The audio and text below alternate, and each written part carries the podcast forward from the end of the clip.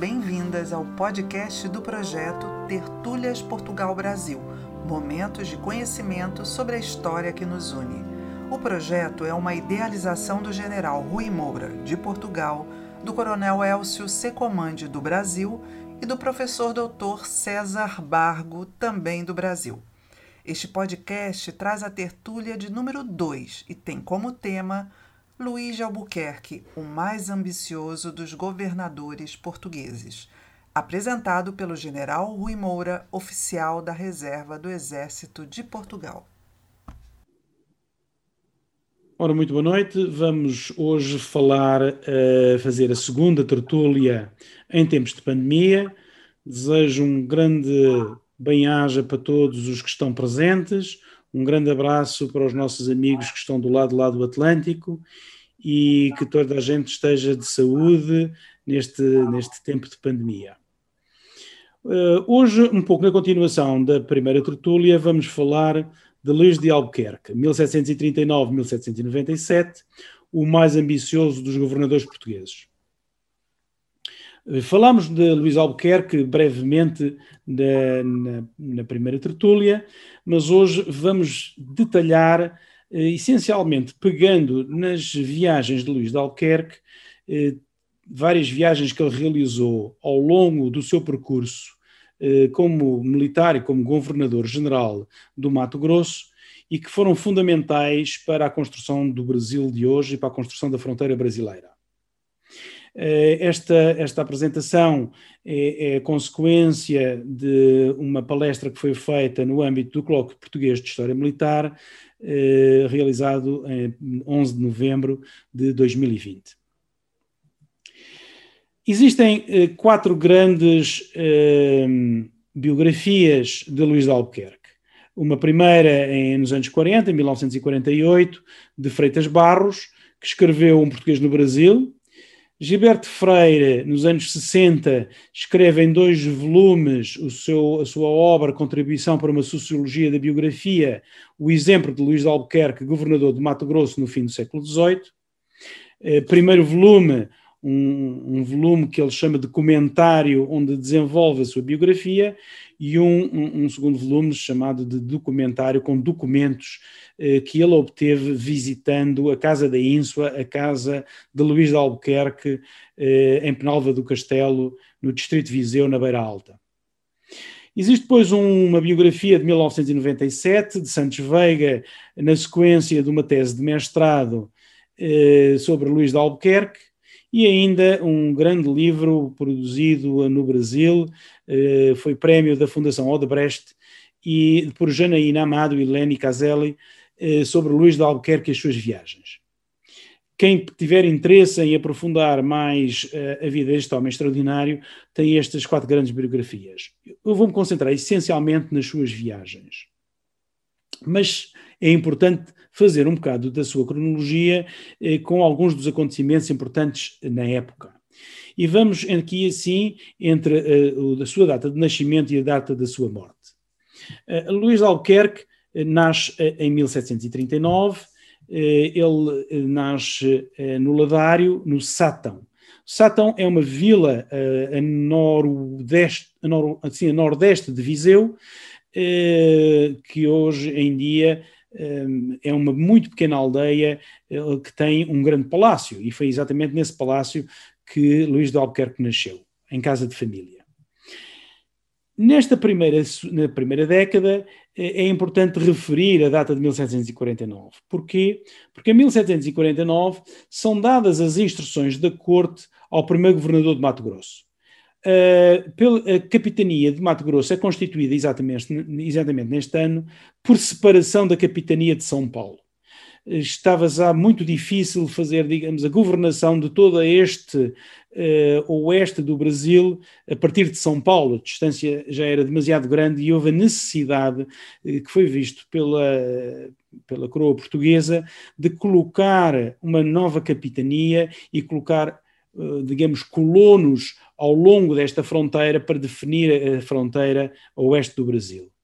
E é nesta, digamos assim, nesta ida do primeiro governador, eh, Dom Rolindo Moura, que a coroa portuguesa lhe dá uma carta de missão muito específica que vamos ter um bocadinho mais à frente de detalhar e que tem a ver com o facto de o objetivo era essencialmente impedir os espanhóis que se adiantarem para a nossa parte.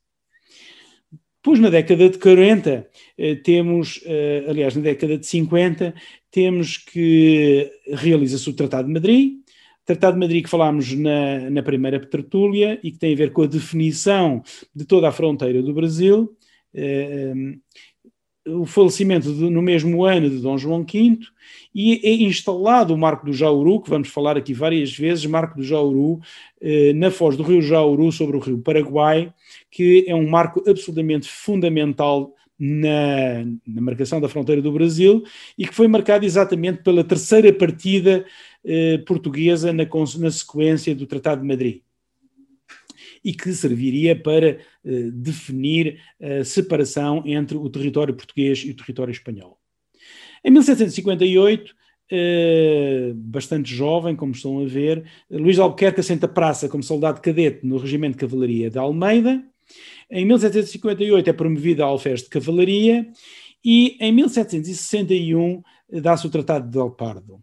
O Tratado de El Pardo é um tratado que vai anular o Tratado de Madrid e, portanto, regressa tudo a zero. E, portanto, aquilo que estava na realidade em vigor seria ainda o Tratado de Tordesilhas, se bem que estaríamos já muito longe da de, definição desse tratado, como falámos na, eh, na tertúlia passada. Em 62 há uma declaração de guerra a Portugal e a Espanha e dá-se a Guerra Fantástica, onde Luís Albuquerque participa como jovem alferes de cavalaria e eh, num regimento, num regimento de cavalaria, comandado pelo Coronel MacLean.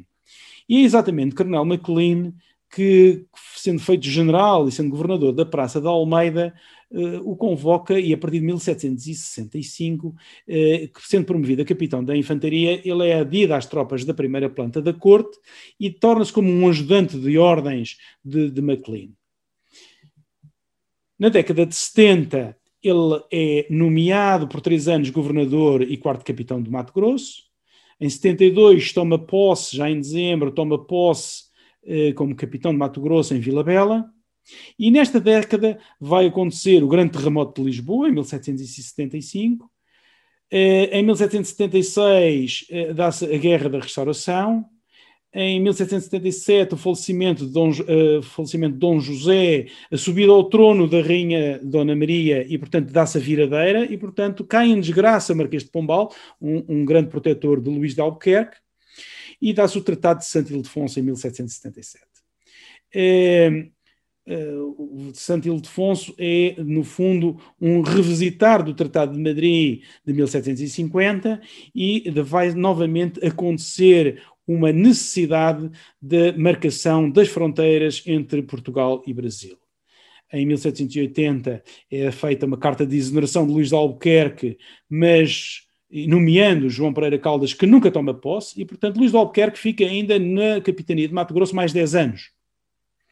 Em 1789, há a visita à Vila Bela da expedição filosófica e astronómica do naturalista Alexandre Rodrigues Ferreira, que daria garantidamente para uma tertúlia, esta visita absolutamente excepcional desta, desta expedição filosófica. E em 1789 toma posse como governador de Mato Grosso uh, João de Albuquerque, seu irmão, uh, tendo estado Luís 16 anos, 11 meses e 8 dias em Vila Bela como governador.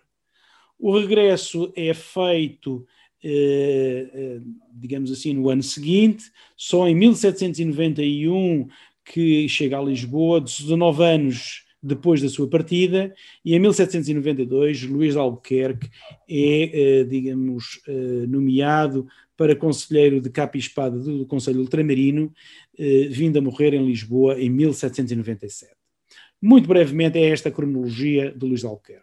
Vamos aqui explorar algumas das suas viagens. E a primeira viagem é depois da sua nomeação como governador é da Almeida a Lisboa.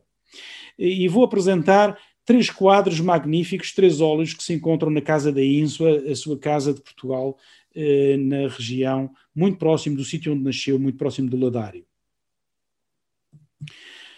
Este primeiro quadro é o quadro do capitão. É o capitão Luís de Albuquerque, um jovem capitão de infantaria, em que tenho aqui assim duas ampliações deste quadro, deste óleo. Uma ampliação daquele documento que está na sua mão direita, onde tem uma planta de Almeida. Eh, Almeida, lembremos que Luís de Albuquerque era ajudante de, campo, ajudante de ordens eh, do, do governador, de, de, do general MacLean. E sobre a mesa temos também um, um livro e um compasso, mostrando a sua ilustração e o seu conhecimento. E aqui embaixo, na, neste óleo, uh, que está aqui assim, amplificado, podemos ler em, em linguagem da época e bastante graf, grafado, Luís de Albuquerque de Melo Pereira e Cáceres, fidalgo da casa de Sua Majestade Fidelíssima e capitão de infantaria com exercício de ajudante das ordens do Senhor General Francisco MacLean. É exatamente a Almeida que temos nesta fotografia, e é nesta Almeida onde grande parte da carreira militar uh, em Portugal uh, Luís Albuquerque passa. Uh, como já aqui dissemos, ele tem uma carreira militar inicialmente na cavalaria, como alferes e como tenente, participando na Guerra do Pacto de Família, a chamada Guerra Fantástica, porque é uma guerra que praticamente não há combate, é uma guerra de posição, de movimentos, é, praticamente não, não existe nenhuma batalha célebre desta, desta guerra que termina com a paz entre Portugal e Espanha. E é depois desta guerra que Maclino chama para Almeida e ele vai exercer as suas funções de ajudante de ordens. Ajudante de ordens era muito mais do que um ajudante de campo. Ajudante de ordens era um braço direito, era o seu secretário, era o seu chefe de Estado-Maior. E muito provavelmente Uh, Luís Albuquerque terá cursado, não há documentos que o comprovem, mas terá cursado a Academia Militar de Almeida, que tinha sido criada em 1732. E nesta Academia Militar de Almeida ele vai aprender muita coisa, vai aprender construção, vai aprender fortificação, vai aprender artilharia, vai aprender uh, cartografia. Todos estes conhecimentos básicos de um militar, uh, absolutamente fundamentais para aquilo que ele viria a fazer em terras do Brasil. Trago aqui este mapa excepcional, esta planta da Praça de Almeida, apenas por muito interessante, porque é uma obra feita uh, por um engenheiro, um, um, um sargento mora, um, na altura sargento mora é um major, um major de infantaria com exercício de engenheiro, Miguel Luís Jacó, mas trago aqui por muito interessante, porque Jacó teve, digamos assim, na guarnição de Almeida, e a data desta planta é exatamente a data da ida de Luís de Albuquerque para, uh, para Almeida como ajudante de ordens de Maclean. E é em Almeida que Luís Albuquerque recebe um decreto de Dom José. Não é bem, ele não recebe este decreto, ele primeiro é chamado a Lisboa para ser ouvido. E quando chega a Lisboa, eh, é, é-lhe apresentada esta sugestão, esta proposta, que no fundo é mais do que uma proposta, é uma ordem de, de Dom José, escolhido pelo Marquês de Pombal, eh, já na época de 1771, eh, um elemento fundamental, um primeiro-ministro de Dom José, e que nomeia eh, Luís de Albuquerque de Mel Pereira e Cáceres, capitão-general da Capitania do Mato Grosso, que exercitará por tempo de três anos. É muito interessante porque o despacho de nomeação dá-lhe três anos e, como já vocês sabem, ele esteve praticamente 20 anos no Mato Grosso mas a capacidade de antecipação era grande, porque no próprio decreto real o, o rei já dizia, e o mais que lhe for servido, enquanto lhe não nomear sucessor. Portanto, vais por três anos e por lá ficarás até eu nomear sucessor. Foram cerca de 20 anos.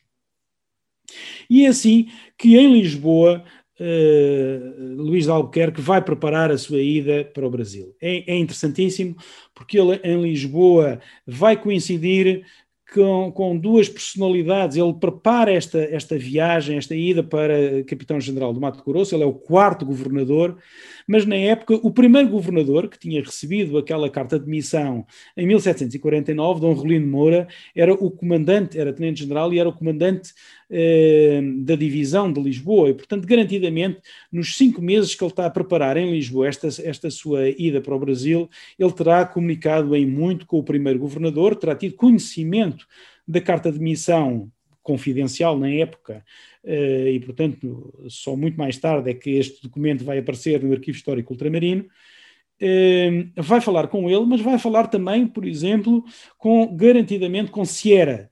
Sierra, na altura, que tinha sido, na altura, estava como professor e mesmo praticamente como diretor do Colégio dos Nobres em Lisboa, era o formador da, da classe dos nobres e, portanto, de toda a preparação de uma, de uma antecedente à Academia Militar, onde fazia a preparação dos nobres portugueses.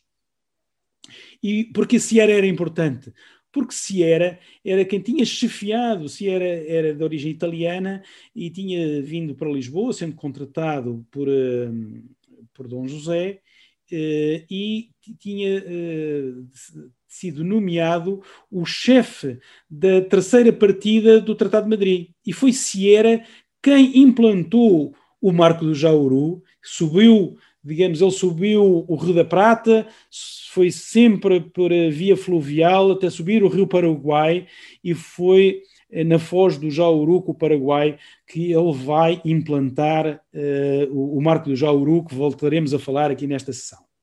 E temos aqui assim o segundo óleo, este óleo extraordinário que está também na, na sala nobre, na, no salão nobre da Casa da Ínsua, onde podemos ver aqui assim o governador-geral do Mato Grosso, já com o seu uniforme de governador-geral, e sobre a mesa uh, e sobre o tricórnio se pode ler um documento que diz Luís de Albuquerque de Melo Pereira e Cáceres, do Conselho de Sua Majestade Fidelíssima, uh, fidalgo da sua real casa, governador e capitão-general do Mato Grosso, nomeado em uh, 13 de junho de 1771.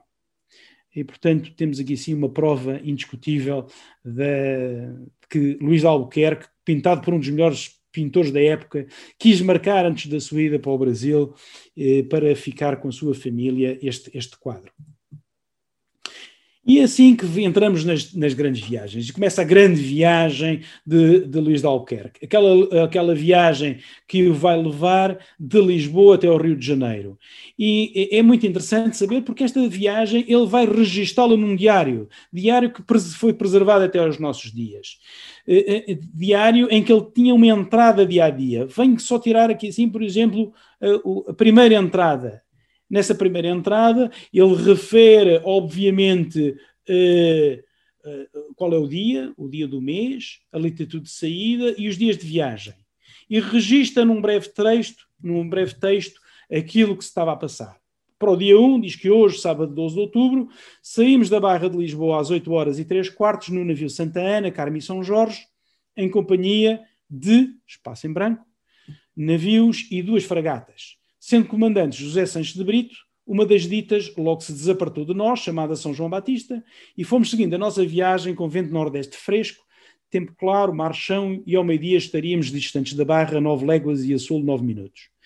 E é um diário de viagem, um diário de bordo extraordinário, onde eh, Luís Albuquerque registra todos os dias a sua latitude de saída, não a, não a longitude, que era bastante mais difícil, mas a latitude sim, e a distância percorrida, o número de dias de viagem, a data e observações interessantíssimas que ele ia registando.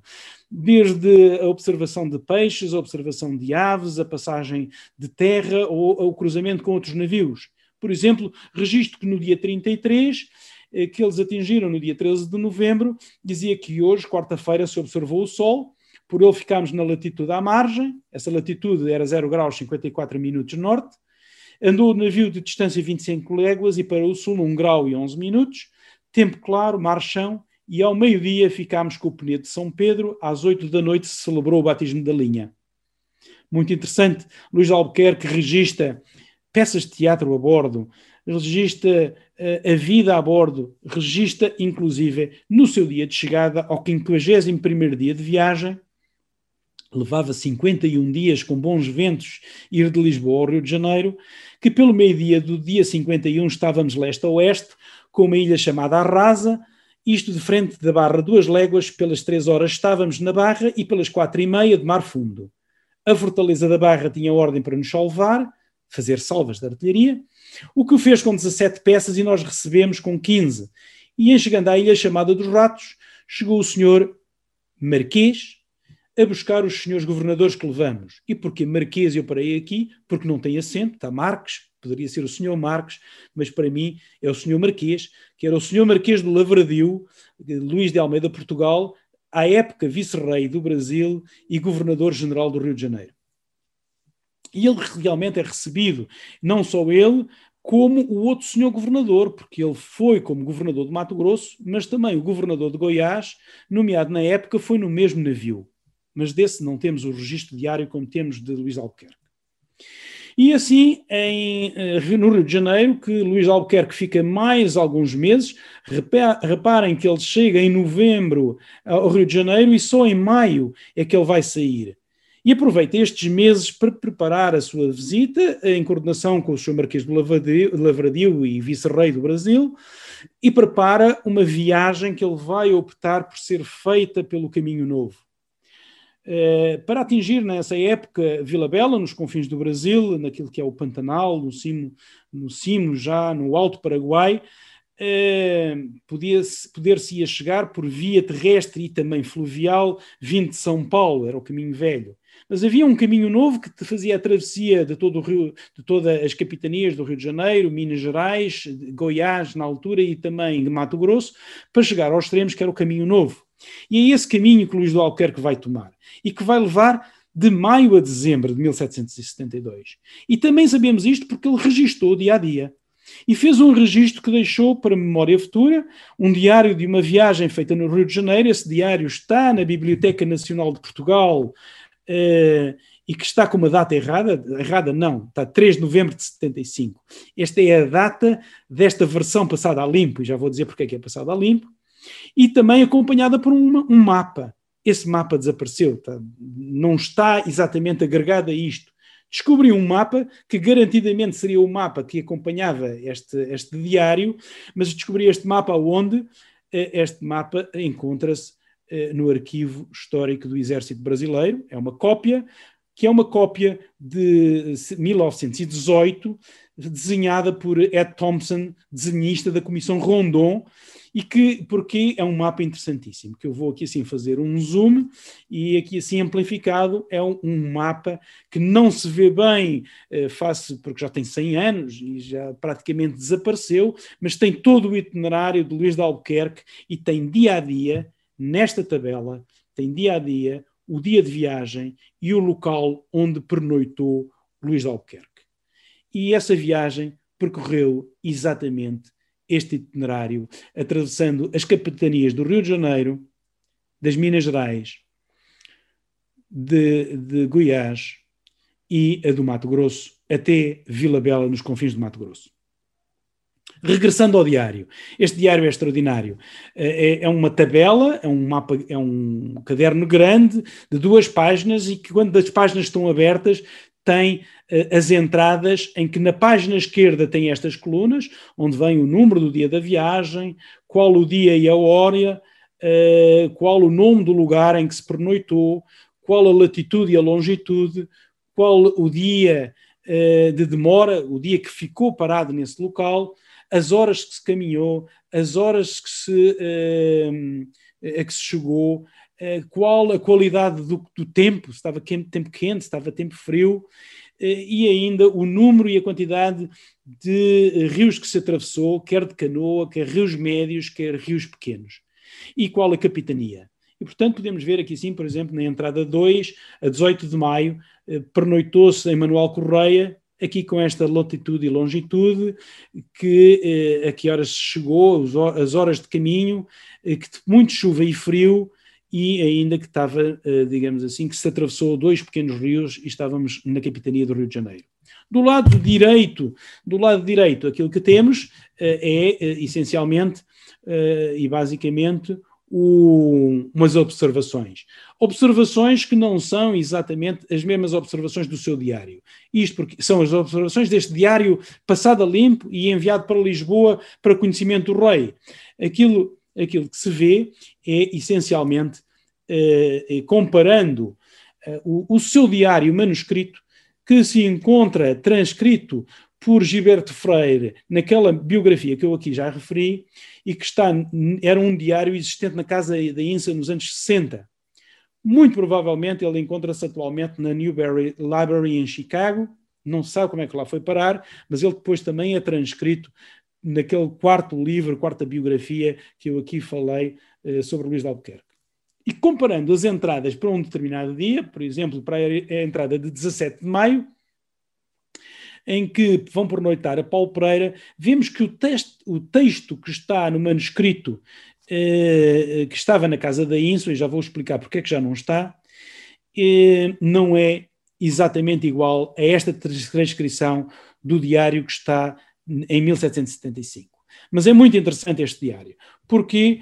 Porque ele descreve eh, no diário manuscrito, ele transcreve os seus apontamentos e quando passa a limpo, em 1775, três anos depois, eh, dá um certo colorido, uma, uma, certa escrita para comunicar à corte em Lisboa aquilo que foi a sua viagem.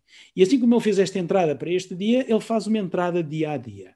Já agora, porque é que o diário não está uh, na casa da Ínsua? Houve um incêndio em 1771, depois da passagem de Gilberto Freire, houve muitos documentos que arderam, eh, Felizmente, a coleção de mapas foi salva porque um investigador tinha estado na semana anterior a, a consultar esses mapas e os mapas estavam na, na, grande mesa da sala dos quadros. E o que ardeu foi a, a biblioteca e arderam muitos, muitos, manuscritos e muitos documentos que estavam, na, estavam nessa, nessa biblioteca.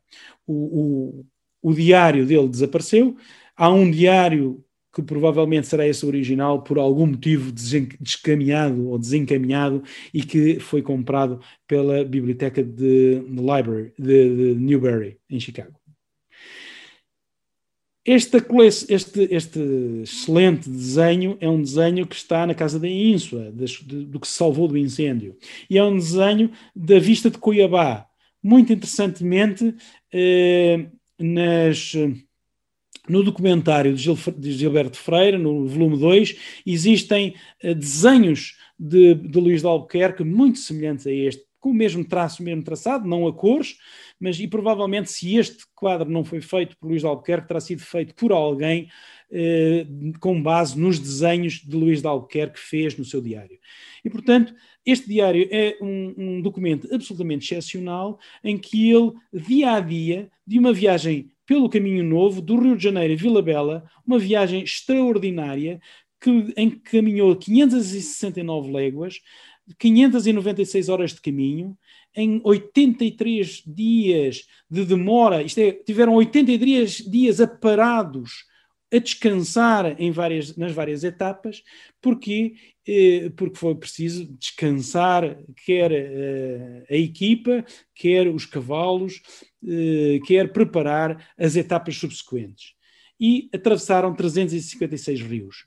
Essa viagem, que conseguimos reproduzir hoje em dia sobre o Google Earth, pouco a pouco, foi uma viagem feita essencialmente em cinco etapas, eh, cinco etapas essas eh, em, em Vila Rica, em Paracatu, em Vila Boa, em Cuiabá e em Vila Bela, e, digamos assim, uma viagem absolutamente extraordinária que, transferindo as léguas da época eh, para quilómetros de hoje em dia, são 1520 quilómetros, uma distância que aqui na Europa é quase inimaginável, que é quase ir de, de Lisboa até Berlim, eh, atravessar Portugal, Espanha, França eh, e atravessar toda a Alemanha e ir até quase eh, à fronteira com a Polónia.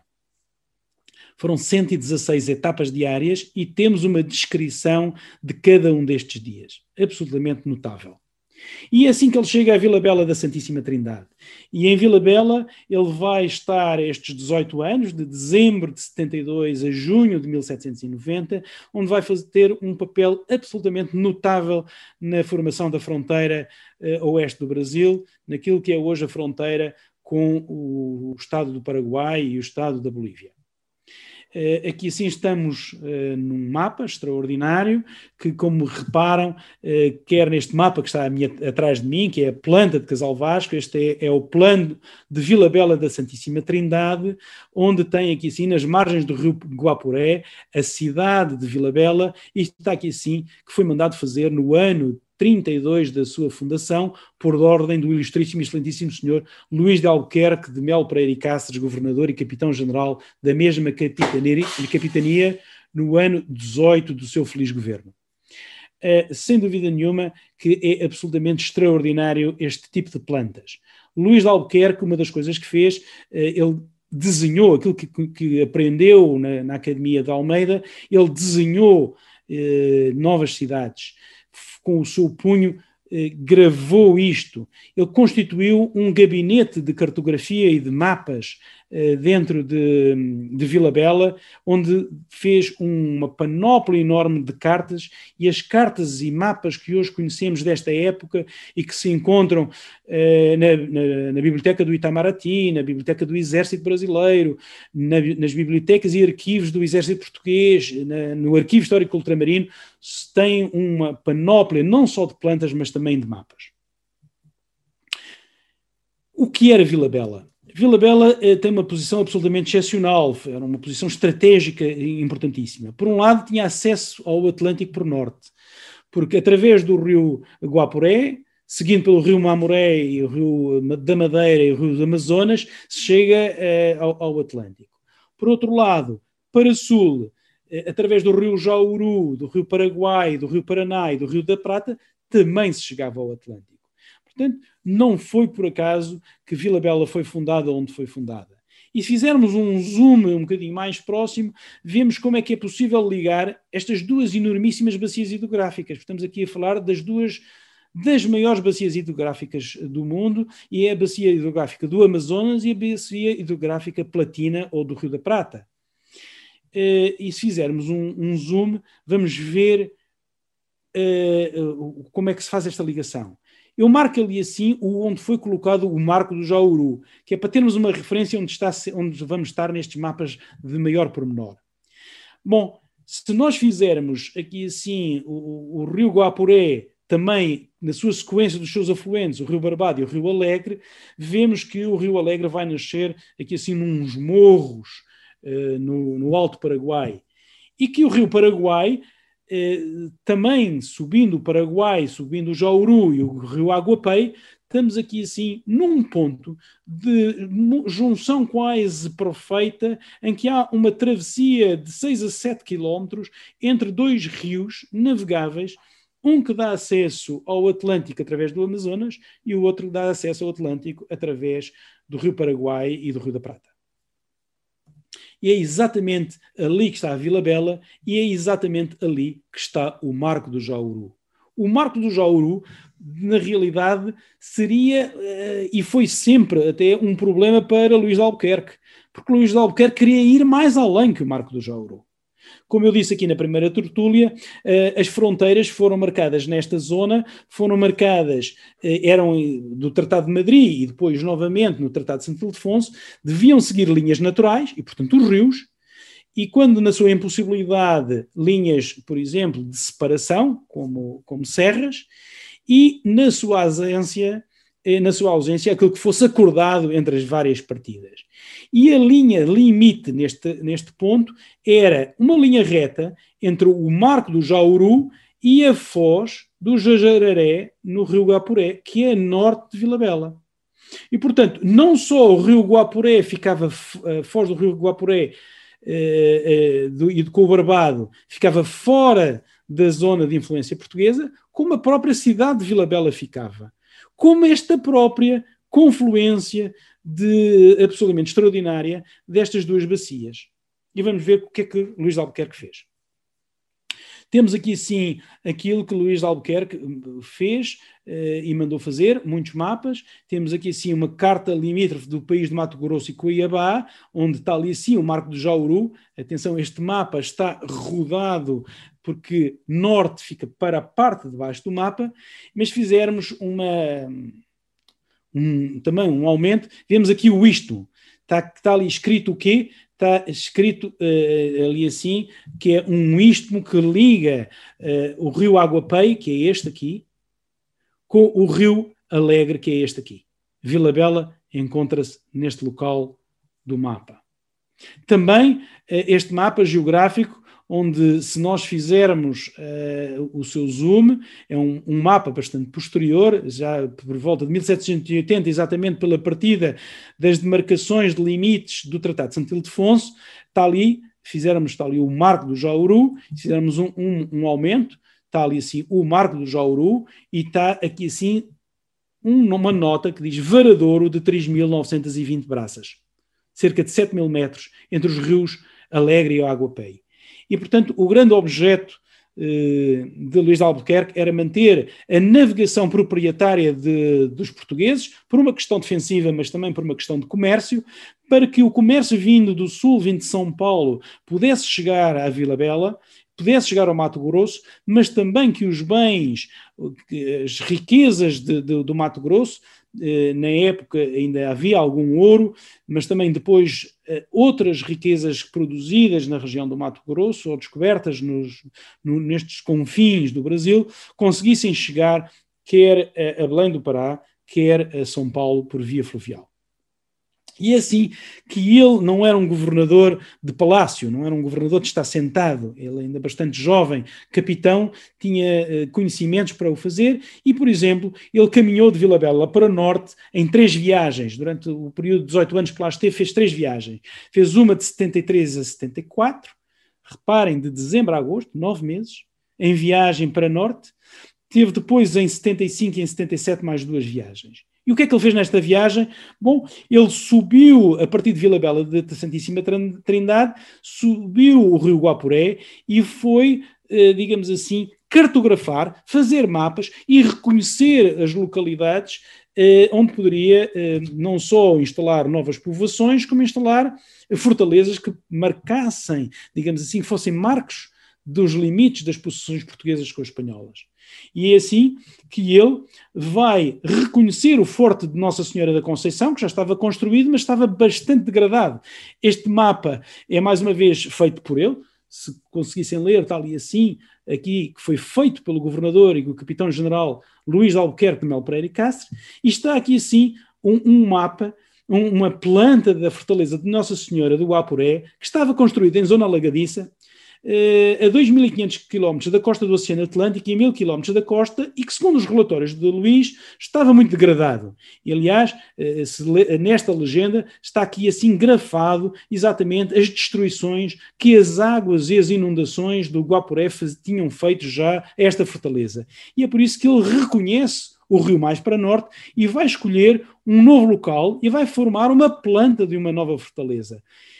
Planta ela, essa que ele manda para Lisboa levaria, levava cerca de ano e meio destes documentos chegarem a Lisboa. E, portanto, Luís de Albuquerque não esperava pela autorização que demoraria ainda mais um ano e meio a chegar. E, portanto, seriam três anos entre uma saída de um pedido dos, dos limites do Brasil até a chegada de uma resposta. E, portanto, Luís de Albuquerque eh, não pedia autorização, informava, comunicava e começava a fazer.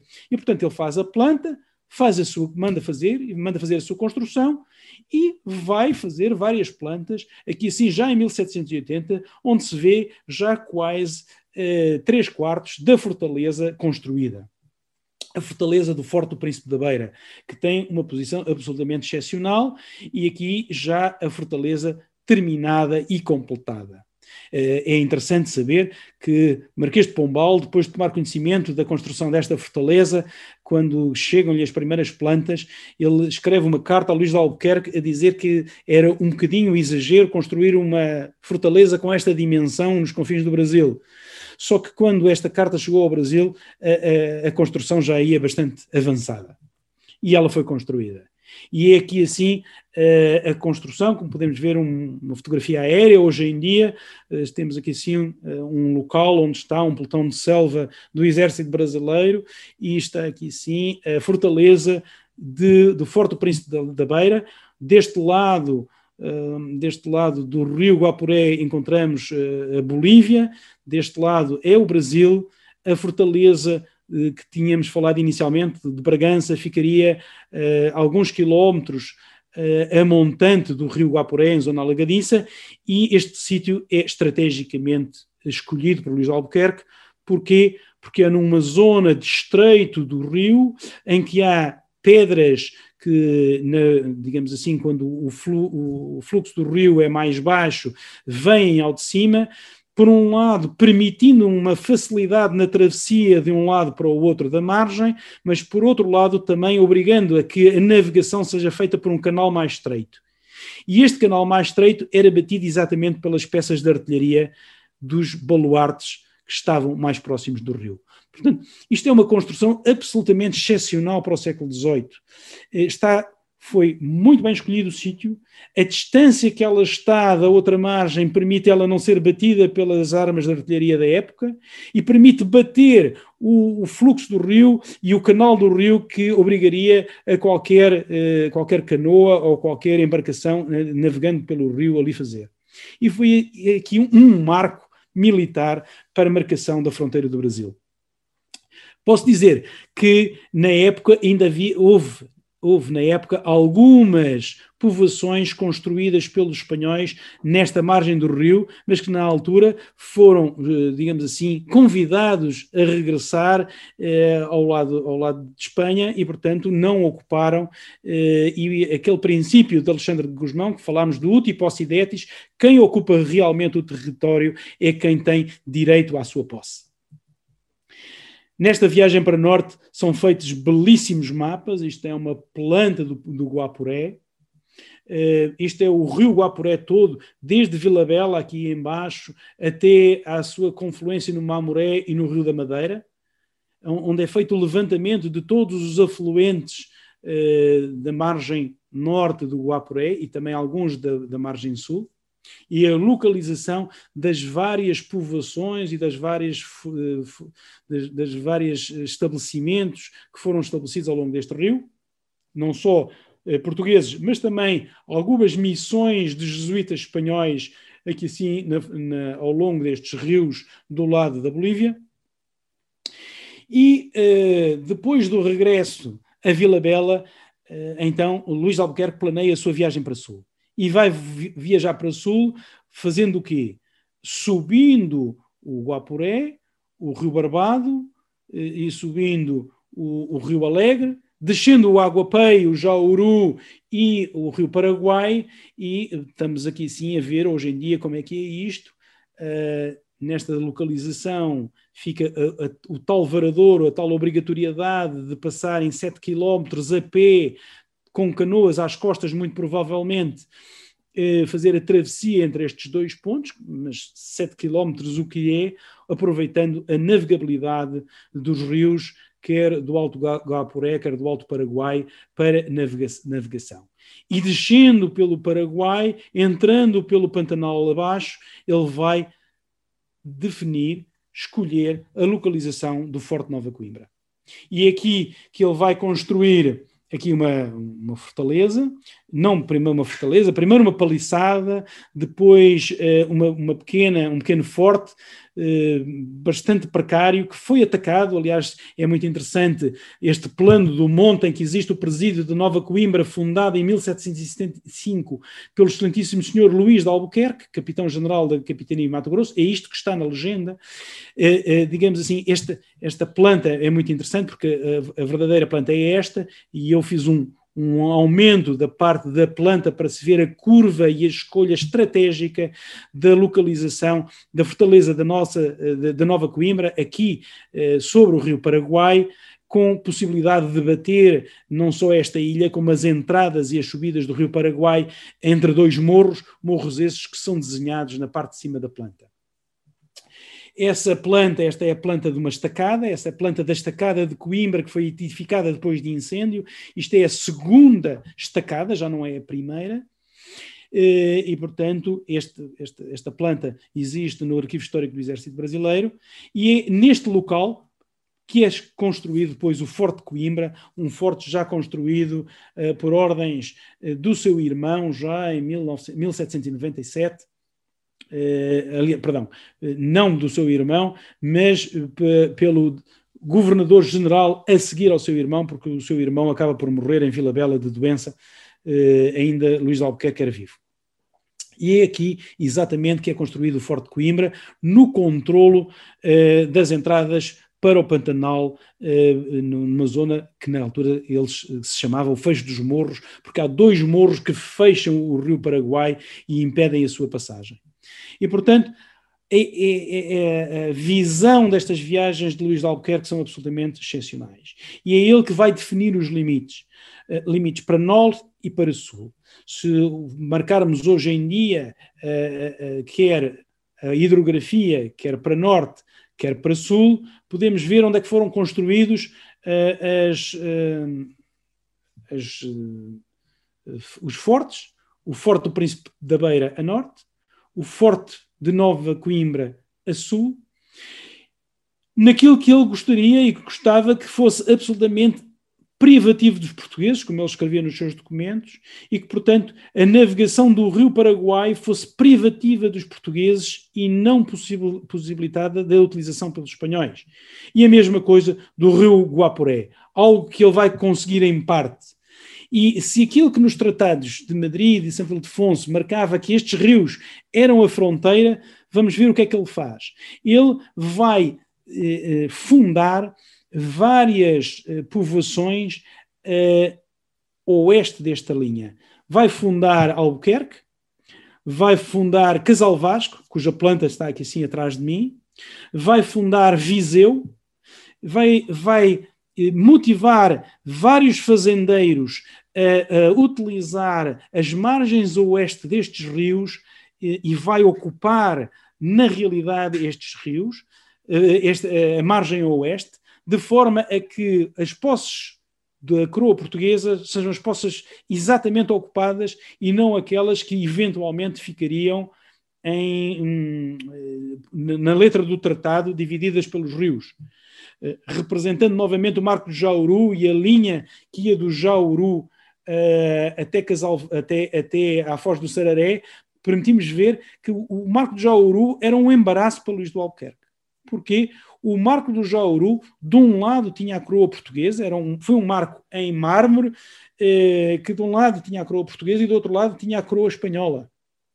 E tinha sido instalado por Sierra, exatamente eh, na foz do Jauru com o Paraguai. Por acaso, do lado oeste, do lado oeste dos rios, do lado que seria Espanha, com a coroa portuguesa para o lado eh, leste e a coroa eh, eh, espanhola para o lado oeste mas a verdadeira fronteira do Brasil, eh, que Luís do Albuquerque escreveu na sua ideia geral e no seu mapa, que aqui detalhamos na última tertúlia, é a fronteira do Brasil muito aproximada daquela que é hoje, que é uma fronteira que vai ganhar muitos quilómetros quadrados ah, às, às antigas possessões eh, espanholas e que hoje são o Paraguai e a Bolívia, e que a fronteira do Brasil não segue o Rio Paraguai, nem esta linha de rios, nem o próprio Guaporé, até pelo menos a região de Viseu, é, é um mapa que vai entrar nitidamente na, eh, na zona que seria uma zona de influência eh, espanhola. E é, pois, eh, Luís de Albuquerque que, que manda fazer eh, em Vila Bela eh, extraordinários mapas. Este mapa é mandado fazer por ele e é ofertado à Rainha Dona Maria I. É um mapa de 1778, como se pode ver na cartela. Eh, eh, este mapa é mais uma vez um mapa existente na Casa da Ínsua. Ou este mapa, que é um mapa que tem uma atualidade. Se este, este mapa é absolutamente excepcional, porque olhando assim de longe até parece um mapa com, com atualidade, a forma como a hidrografia está representada, a, precis, a preciosidade do traço e a toponímia são excepcionais, em que ele desenha, e podemos ver aqui assim, que a fronteira que ele desenha é uma fronteira que é a fronteira de Luís de Albuquerque, não é a fronteira dos tratados, não é a fronteira do Tratado de Madrid, eh, nem é a fronteira, eh, nem é a fronteira eh, das linhas uh, dos rios, em que ele apresenta e oferece uh, à Rainha Nossa Senhora, Dona Maria I, e que escreve aqui assim que esta carta é dedicada à Sua Alteza Real, o Sereníssimo Príncipe do Brasil, Nosso Senhor, e portanto a um príncipe real, filho de Dona Maria, por Luís de Albuquerque de Mel Pereira e Cáceres, esta digamos assim, esta carta desenhada em 1789, na sequência das partidas portuguesas, porque as partidas espanholas de limitação do, do, do Brasil com os territórios espanhóis eh, que deveriam ter sido feitas, quer depois do Tratado de, de, Madrid, quer depois do Tratado de Santo Ildefonso, acabaram por nunca chegar ao Mato Grosso e, portanto, a cartografia, a marcação, os marcos, a ocupação do território foi toda feita por, eh, por cartógrafos eh, e por, pelas partidas portuguesas. A última viagem é a viagem de regresso. E chegamos aqui ao último óleo, ao último quadro que se encontra em eh, que se encontra no, na Casa da Ínsua, na Sala dos Retratos, é um óleo de um Luís de Albuquerque já mais envelhecido, com um, um uniforme, um vestido, uh, um fato de época uh, bastante formal, uh, com ele como muito provavelmente aqui retratado já em Lisboa como elemento eh, da, do Conselho Ultramarino, do Conselho de Sua Majestade a Rainha Dona Maria I. E, portanto, isto é o regresso a Lisboa, do mais ambicioso dos governadores portugueses, que faz uma viagem entre Vila Bela e Belém eh, durante o ano de 1790. Lembremos-nos que ele tinha sido substituído no final de 1789, outubro, pelo seu irmão. Ele fica ainda mais seis meses eh, muito provavelmente a colaborar e a passar, digamos assim, os seus documentos, eh, as suas diretivas eh, ao seu irmão, mas também a colaborar, porque neste momento e neste prazo e neste período estava exatamente em Vila Bela Alexandre Rodrigues com a sua viagem filosófica, a fazer os levantamentos do Mato Grosso. E depois de quase um ano em Belém, ele regressa a Lisboa eh, numa viagem já em 1791, entre, junho, entre maio e julho de 1791, onde chega 19 anos, 8 meses, 24, 24 dias depois. Luís de Albuquerque deixa-nos nos seus diários, nos seus documentos, nos seus memorandos, nas suas cartas, quer para o vice-rei do Brasil no Rio de Janeiro, quer para Lisboa, eh, para, para a corte para o, o, o, secretário de Estado, no fundo, o Ministério, o, o Ministro da Marinha do Ultramar, eh, ele deixa durante 20 anos eh, a sua visão do que seriam os limites da coroa portuguesa com, eh, coroa, os, com os territórios da coroa espanhola e, portanto, define exatamente aquilo que é a fronteira hoje em dia do Brasil. Regressado a Lisboa, infelizmente provavelmente a, a, memória dos homens é curta e normalmente em vida não são reconhecidos. Luís Albuquerque teve e ainda pediu para ser promovido a oficial-general, não o foi. Estranhamente, não, é, não lhe é atribuído nenhum título nobiliário específico pela, pela coroa portuguesa, por Dona Maria. Eh, temos de ver que Luís Albuquerque era um fiel, tinha sido escolhido por, uh, pelo Marquês de Pombal, tinha sido um fiel, uh, um fiel uh, seguidor do Marquês de Pombal, e Marquês de Pombal, com a queda de Dom José I e a substituição de Dom José I por Dona Maria, tinha caído em desgraça e provavelmente uh, Luís Albuquerque, por isso mesmo, não teve o mesmo reconhecimento que tiveram outros que muito menos fizeram em territórios longínquos.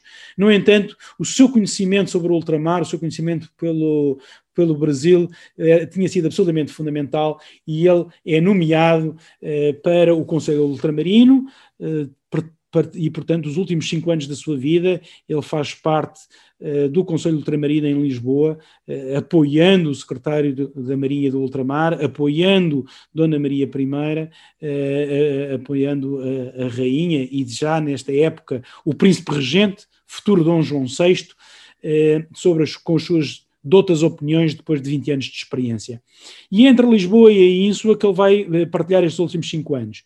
Uh, esta fotografia é uma fotografia uh, de julho de 2020, uh, como está a sua casa, a casa que ele sonhou, a casa que ele construiu na Ínsula, muito próximo do seu local de nascimento, o Ladário fica a poucos quilómetros a norte da Ínsula, numa casa absolutamente uh, extraordinária e que hoje em dia é visitável, uh, que infelizmente já passou por altos e baixos, neste momento está num ponto elevado, é um, é um hotel, é um hotel de charme, uh, em que se pode visitar aquela casa, aquele, não só os seus, os, seus, aposentos, mas também aquela célebre sala dos retratos, onde temos todos aqueles retratos extraordinários que ele deixou para a posteridade. É aqui nesta casa que ele deixou também grande parte do seu, do seu espólio, parte dele que ardeu neste torreão, no torreão norte, na, na livraria, eh, no fundo, a biblioteca da Casa da Ínsula. E, portanto, estamos a chegar ao fim, é exatamente esta a, a rúbrica, a assinatura de Luís de Albuquerque, de Miguel Pereira e Cáceres, como ele assinava os seus documentos que enviava para a Corte em Lisboa e terminaria aqui, colocava-me à disponibilidade e à disposição eh, de vocês para esclarecer qualquer dúvida ou qualquer questão que tenha, que tenha ficado. Eu tenho uma, uma pergunta, eu acho que foi excelente a sua fala, Rui, é, e é incrível porque toda a escala da movimentação dele em termos temporais é digna de nota já que hoje são distâncias cobertas em horas, e a gente fala sempre em semanas, em meses. É curioso o detalhe da solicitação para a construção do Príncipe da Beira e a sua afirmação de que ele demoraria três anos entre a ideia e início da execução se esperasse pela aprovação, o que prova que ele tinha um ímpeto e uma iniciativa que ia muito além dos trâmites burocráticos coisa que você não encontraria hoje. Né? Ah, talvez isso corrobore talvez um pouco para para a queda, entre aspas, em desgraça dele, já que eu vê-se claramente que o Marquês de Pombal tinha nele alguém em quem depositava confiança. Né? Uh, a pergunta que eu te faria é o seguinte: toda a empreitada dele na definição intencional de novas, uh, novos limites territoriais a partir da instalação e da criação de cidades ao longo daquela linha que, de certa forma, afrontava o que havia sido pactuado, é um pensamento estratégico do Luiz de Albuquerque ou ele tinha alguma, algum plano estratégico que vinha da coroa? A pergunta é interessantíssima. Uh eu acho que há um plano estratégico e que o plano estratégico é escrito em 1749. Uh, eh, em 1749, quando é decidida e tomada essa decisão de separar a grande capitania geral do, do São Paulo uh, e dividir as capitanias do interior do Brasil, porque as capitanias nascem, como vocês sabem, nascem na costa e nascem da costa para o interior. E a certa altura há, há aquelas capitanias enormes, como a capitania de São Paulo, que abrangia todo aquele território. E, e é, é, nesta época, no fim de, na década de 40 do século XVIII, que é dividida a capitania de São Paulo e, e é criada, e é de Minas Gerais, e é criada a capitania de Goiás e a capitania de Mato Grosso, Cuiabá e Mato Grosso. E, e, quando é nomeado o primeiro governador de Mato Grosso, Dom, Rolim de Moura, é feito aquele documento que eu aqui já referi e que mostrei na última tertúlia, que é a, a carta de missão para o primeiro governador. São 18 páginas. Essas 18 páginas hoje em dia são públicas. Eu, garantidamente, naquela época eram secretas. E só estavam registadas, muito provavelmente, em Lisboa. Muito provavelmente, Dom Rolino de Moura terá levado uma cópia para o Brasil. Ele também esteve no Rio de Janeiro e terá passado ao, ao vice-rei e terá deixado uma cópia eh, junto do vice-rei no Rio de Janeiro e terá levado uma cópia para Vila Bela. O primeiro governador passou garantidamente isso ao segundo, que também foi preparado em Lisboa, que terá passado ao terceiro e ao quarto, que foi Luís de Albuquerque. Portanto, Luís de Albuquerque tem eh, exatamente a mesma carta de missão, são cerca de 20 páginas, são quase 20 páginas. Portanto, eu, só tirei na última tortura quatro frases, e aquelas quatro frases são, estão espalhadas ali. Qual, é o objetivo? Ele vai para povoar, ele vai para desenvolver, ele vai para de defender, ele vai para não entrar em conflito com os espanhóis, mas para impedir que os espanhóis se desloquem para, uh, para, para o oeste. Ele tem que fazer tudo e, e, e, e Luís Albuquerque leva isso até à última consequência nestes 20 anos. Leva até às últimas consequências, eh, desenvolvendo, por exemplo, eh, ainda minas de ouro, descoberta de minas de ouro, atribuindo e definindo novas povoações, motivando eh, fazendeiros a ir para, para o oeste dos rios e ocupar com fazendas eh, todas estas regiões, construindo novas povoações, como por exemplo Casal Vasco. Casal Vasco é muito interessante, porque Casal Vasco hoje em dia eh, não existe. Foi, foi comido pela selva, é, um, é uma ruína, não existe. Casal Vasco, que chegou a ser construído tal como esta planta que está atrás de mim, era o local onde ele marcou o ponto de encontro com os governadores espanhóis eh, das províncias de Chiquitos e dos Mochos, eh, que quando queriam mandar alguém para falar com ele, não iam a Vila Bela, iam a Casal Vasco. E foi o local que ele marcou para o encontro das partidas portuguesa e espanhola de demarcação dos limites. Ele não marcou em Vila Bela, que ficava a oeste do Guapuré, marcou em Casal Vasco, que ficava muito para leste.